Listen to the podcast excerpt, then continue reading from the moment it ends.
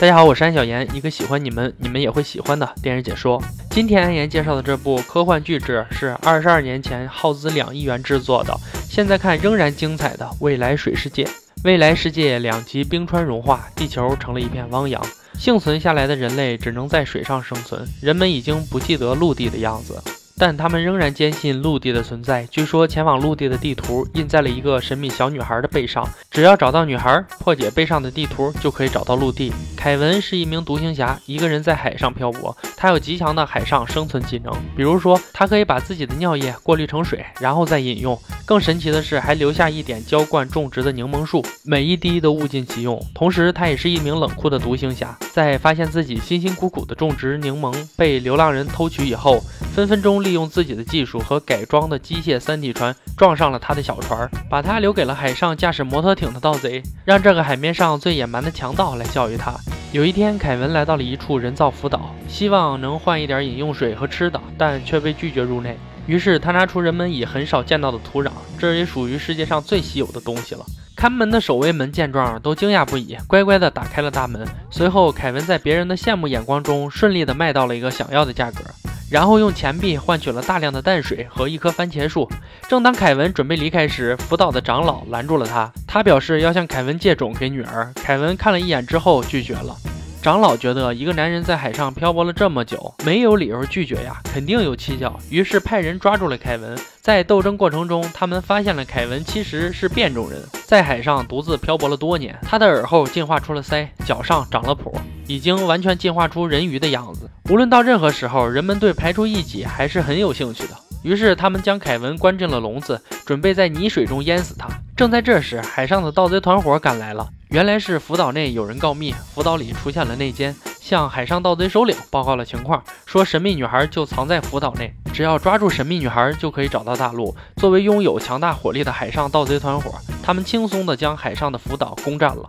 而凯文此时也即将沉入到泥浆之中。这时，一个开杂货店的海伦救了他，要与他做一笔交易，条件就是救了他之后，凯文要带着他和他的女儿诺亚离开福岛。凯文最后答应了。在铁笼子的锁被打开之后，他就像鱼儿回归大海一样，他带着海伦和女儿诺亚冲出了福岛大门。他们走之前还干了一片大的，他发射的鱼枪勾住了盗贼的船，迫使其转向。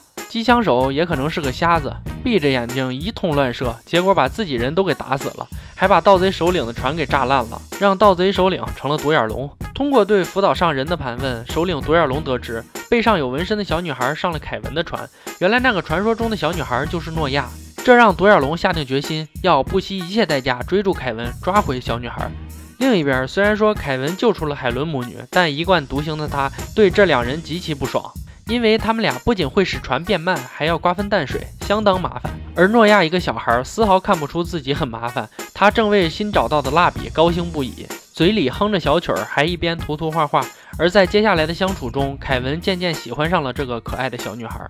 他会看诺亚画的画，给他捕鱼吃，甚至还带他一块潜水，像父亲一样疼爱他。随后，三人来到了一处交换站，但其实这个交换站已经被独眼龙占领了。幸好机智的凯文发现海上有异常，通过潜水镜看到了水底的摩托艇，然后果断调转了船头，弹出了他自己研制的超大号船帆，赶紧向远处驶去。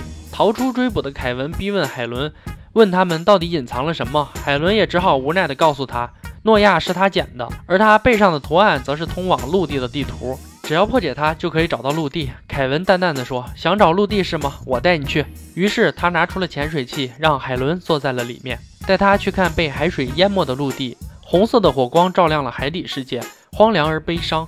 以前钢筋水泥建造的高楼也变得脆弱不堪。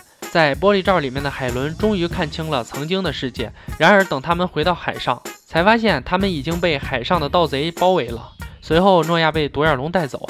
凯文和海伦跳下水，躲过了一劫。因为独眼龙的目标并不是他们，抓住小女孩之后，他们就离开了。而当凯文他们再次浮上水时，凯文的船已经被炸得破烂不堪。这时，他们突然看到了浮岛上逃出来的开飞艇老人，带着他们来到了一艘幸存者的小船上。获救后的凯文坚持要救出诺亚。独自一人驾驶着摩托艇来到了独眼龙的大本营。独眼龙的船是一条很大的破铁船，靠很多桨手划船前行。凯文来到了甲板，面对独眼龙要求他放了诺亚，不然就将照明弹投进石油舱，让大家同归于尽。独眼龙笑着说：“要是投进去，你也会玩完，我不相信你敢。”结果不按常理出牌的凯文，还真的把照明弹扔了下去。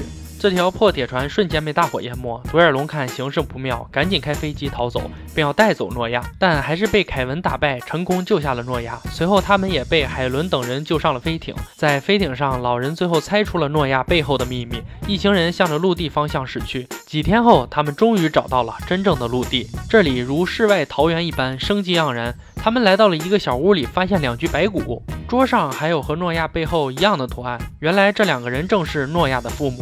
在得知自己快病死时，把寻找陆地的地图纹在了诺亚背上，然后送走了诺亚，希望有一天人们通过诺亚背上的地图找到这里，带着诺亚在这里继续生活下去。最后，习惯了海上生活的凯文，还是要决定离开这里，回到海上。在海伦和诺亚的目送下，凯文驾驶着小船驶向远方。这是一部1995年上映的电影，当时投资两亿美元，重金打造的科幻巨制。可这部电影上映后，票房却比较惨淡。在当年，好电影层出不穷，比如《肖申克救赎》《阿甘正传》等。这些影片的光辉掩盖了这部具有环保意义的科幻大片。影片宗旨强调了让地球人保护好身边的环境。如果继续污染和破坏我们身边的环境，也许在某一天真的会变成像电影中的情节一样，人们会失去陆地，漂泊在大海之上。我是安小言，一个喜欢你们、你们也喜欢的电影解说。今天就说到这儿，我们明天见。